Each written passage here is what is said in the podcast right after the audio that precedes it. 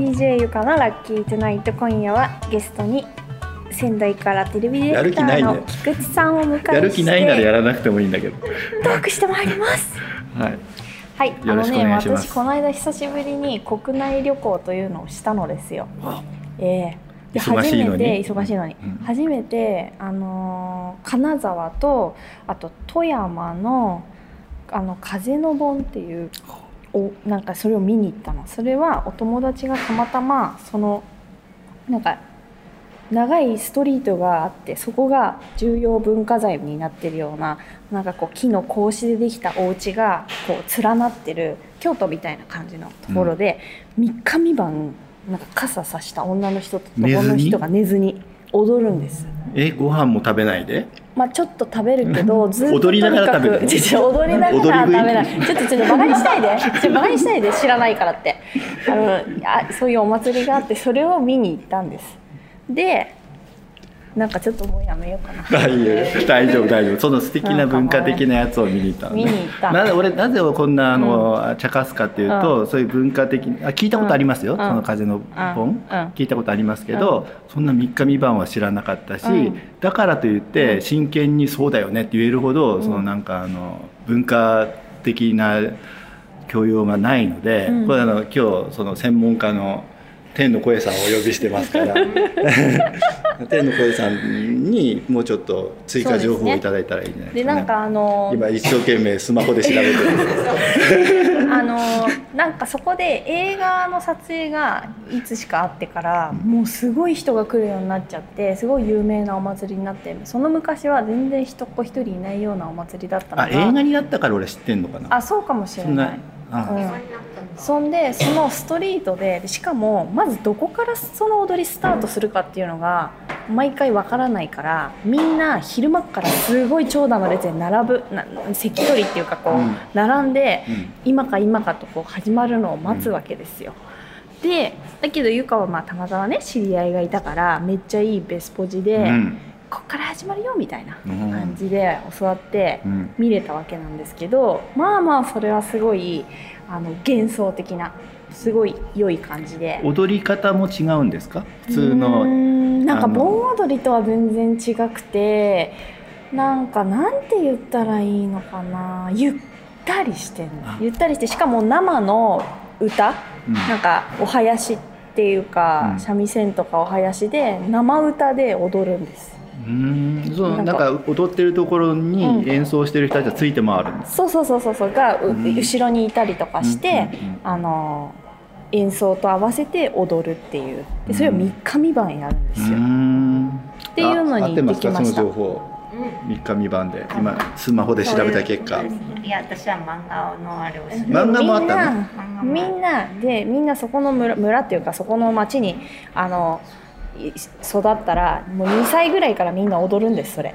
で2歳ぐらいから25ぐらいまでしか踊れないんです。うん。期間限定。へなのであのちょっとね驚いたのが普通に一人で来てるおじさんとかいるんですよ、うん。一人で来てるおじさんが「すいませんちょっとあのここのぼんぼりの下で写真撮ってもらえますか?」みたいな。うん。一人なの。うん。田村正和みたいなおっさんがカメラ持って、うん。何なのかなと思ったら、あのよくディズニーランドの,、うん。あのけ着ぐるみじゃなくて、うん。キャストって言われる踊る人お姉さんとかお兄さんたちいるじゃないですか、うん。ああいう人たちはディズニーランドってすごいファンの人がつくんだけど、うん。それと一緒でその踊り手さんに、うん。もう毎年その人だけを写真撮りに来る人みたいな、そういうおじさんがいるぐらい、ん。なかなかちょっと変わった踊り踊りなんか盆踊りというか、ね。ちょっと面白いあれなんですよ。ちょっとその映画のタイトルだけがちょっと入ってたから、うん。結構メジャーな、うん。あの金沢の大通りでやってるような盆踊りなのかなと思ったら、うん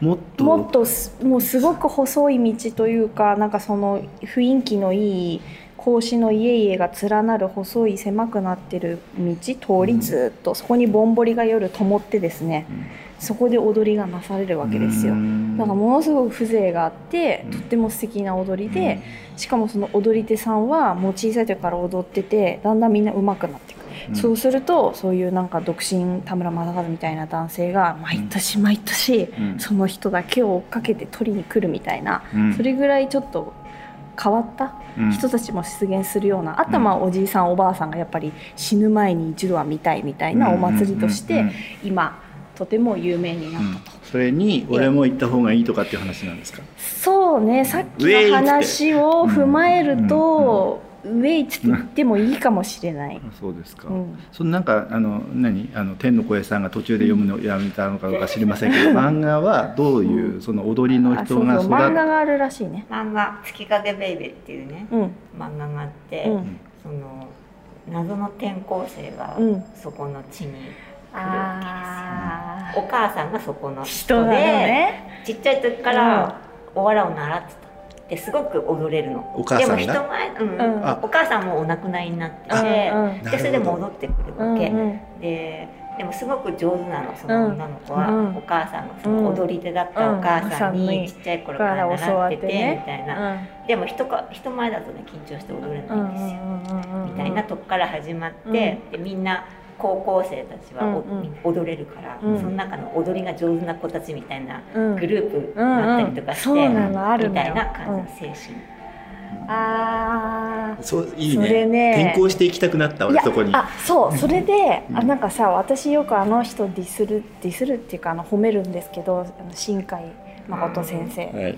あのまさにそのゆかがお邪魔したあのお友達のお家はあの女の子兄弟ででその坂道そのストリートが緩やかな坂道になってるんですけど割とこう上の方の上の方に住んでらしてで毎日お母さんになんかこう遅刻しそうなのをぶったたき起こされて、うん。坂道を。坂道を転げ落ち転げ落ちるよううんにチャリンコで爆走して駅まで行くっていう。そして毎日毎日食パンは加えないあの新海誠は加えないんですよ、ね、でもそこで毎日毎日おわらの練習をうんがあるみたいな、うん。もうまさに新海誠のうんうんうん。世界なんですよなるほね、どね。キラキラした。キラキラした、だからねそれをなんかちょっと垣間見るのもに行くのもいいかもしれない。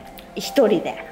うん行ってみようかな、うん、なんか見えてくる、そしてね、それでうんあの向こうね傘さしてる。傘で傘をかぶって踊るの。傘を目深にしあてすごくピンクの綺麗な浴衣みたいなのを着て踊るんだけどそれがまたこう目が見えないというかこの顎のこの下のラインしか見えなくてすごいちょっと色っぽくてまさにあの目が見れない人のリハがビリになるような あの踊りかもしれない。この回だけ聞いた人は俺が目が見えないみたいな。そうだ。あの俺は目が見えないんじゃなくて目と目を合わせて話をすることができないっていうさんはアーティストのライブに行って、アーティストはいいですあのなんかその目を見れない人の目を見て話ができないから俺見ましたよ。ゆかちゃんがなんかあの写真撮ってきたやつを見ました、うんうんあねほとんど顎しか見えないんだよね。うん。うん。ちょうどいいちょうどいいでしょ、うん。だからすごいそれの練習にもなるから、うん。ぜひ来年おわら風の盆のお祭りに行ってほしいなと。再来年は踊れるように。カメラ2台ぐらいか持ってですね。はい。バチバチバチバチ行ったらいいかなと思います、あのとってもいいお祭りなんでぜひ皆さんも行ってみてください、あと新海誠大好きみたいな人はねもう絶対おすすめです。これめっちゃしずるから。超しずるから。はいそれでは皆さんおやすみなさい。バイバイ